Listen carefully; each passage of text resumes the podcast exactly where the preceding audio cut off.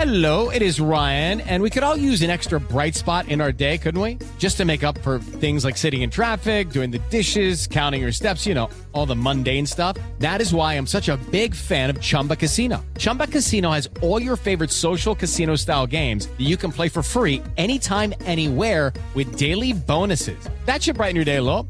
Actually, a lot. So sign up now at chumbacasino.com. That's chumbacasino.com. No purchase necessary. BGW. Void were prohibited by law. See terms and conditions. 18 plus. Este es el podcast de Alfredo Romo. 889noticias.mx. Hablemos de la inteligencia artificial, sus lados brillantes y también sus lados oscuros. No es nada más... ¿Sabes qué? La inteligencia artificial no es ver dos robots jugando ajedrez. ¿Has visto esa imagen en video? Dos robots jugando ajedrez, así, brazos, brazos mecánicos jugando ajedrez, ¿sabes? No, ojalá fuera nada más eso.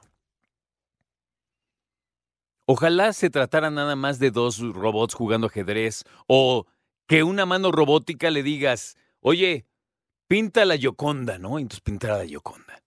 O que hoy por hoy, por cierto, existan, eso, eso me maravilló cuando lo vi hace ya varios años, que un hombre, un cirujano, pueda con unas palancas joysticks moverlas y operar a una persona en otro país.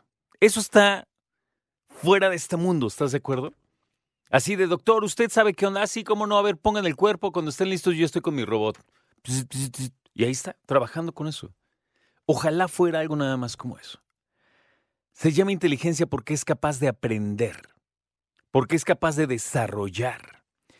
¿Quién es la persona más inteligente que conoces? Bueno, no tiene nada en contra de la en, cuanto a la inteligencia artificial y hablo de capacidades.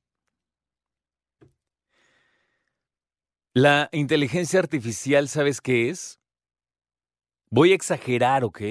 Es una exageración, pero es como cuando en toda película de superhéroe el mundo está en riesgo así de, si no desactivamos tal cosa, entonces quién sabe qué va a pasar, ¿no? Es una cosa que puede llegar, yo creo, ser así de exagerada en términos de que caer en, malas manos, perdón, puede generar un caos. Piensa en lo que ha generado caos en el mundo.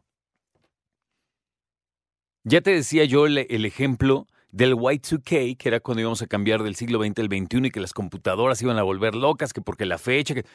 nada que ver. Yo la situación más caótica que puedo detectar en últimas fechas es sin duda la pandemia. La pandemia es como la humanidad está bien tranquila y de repente, pues ahí te ve este virus. ¿Qué? Y la cantidad de personas contagiadas y lamentablemente la, cantidad de personas que perdieron la vida por una situación como estas. ¿No? Bueno, ¿cómo nos ponemos cuando no hay internet?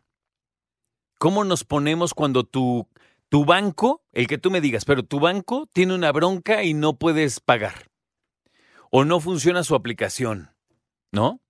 ¿Cómo nos ponemos cuando se va la luz porque llovió? ¿Cómo nos ponemos cuando se va internet en la casa por cualquier cuestión de cable? Es más, hazlo muy sencillo. En tu casa, alguien, el que sea, jaló el cable y se rompió del internet, se zafó y nadie sabe cómo volver a pegarlo.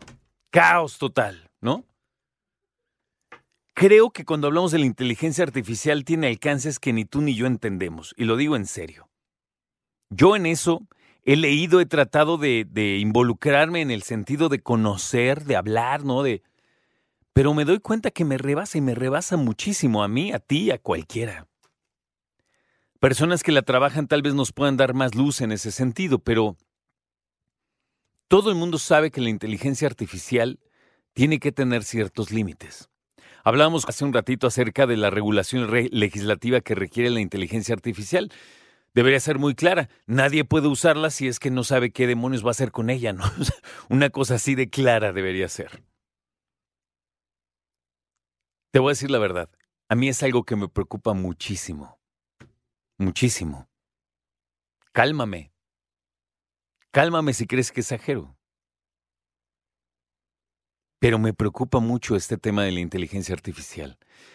No sé si todavía sigan, fíjate, pero el paro de los escritores de series en Estados Unidos tiene que ver incluso con esto. O sea, no sé. ¿Cómo ves? ¿Nos preocupamos o no?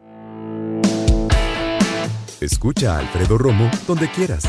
Cuando quieras. El podcast de Alfredo Romo en 889noticias.mx.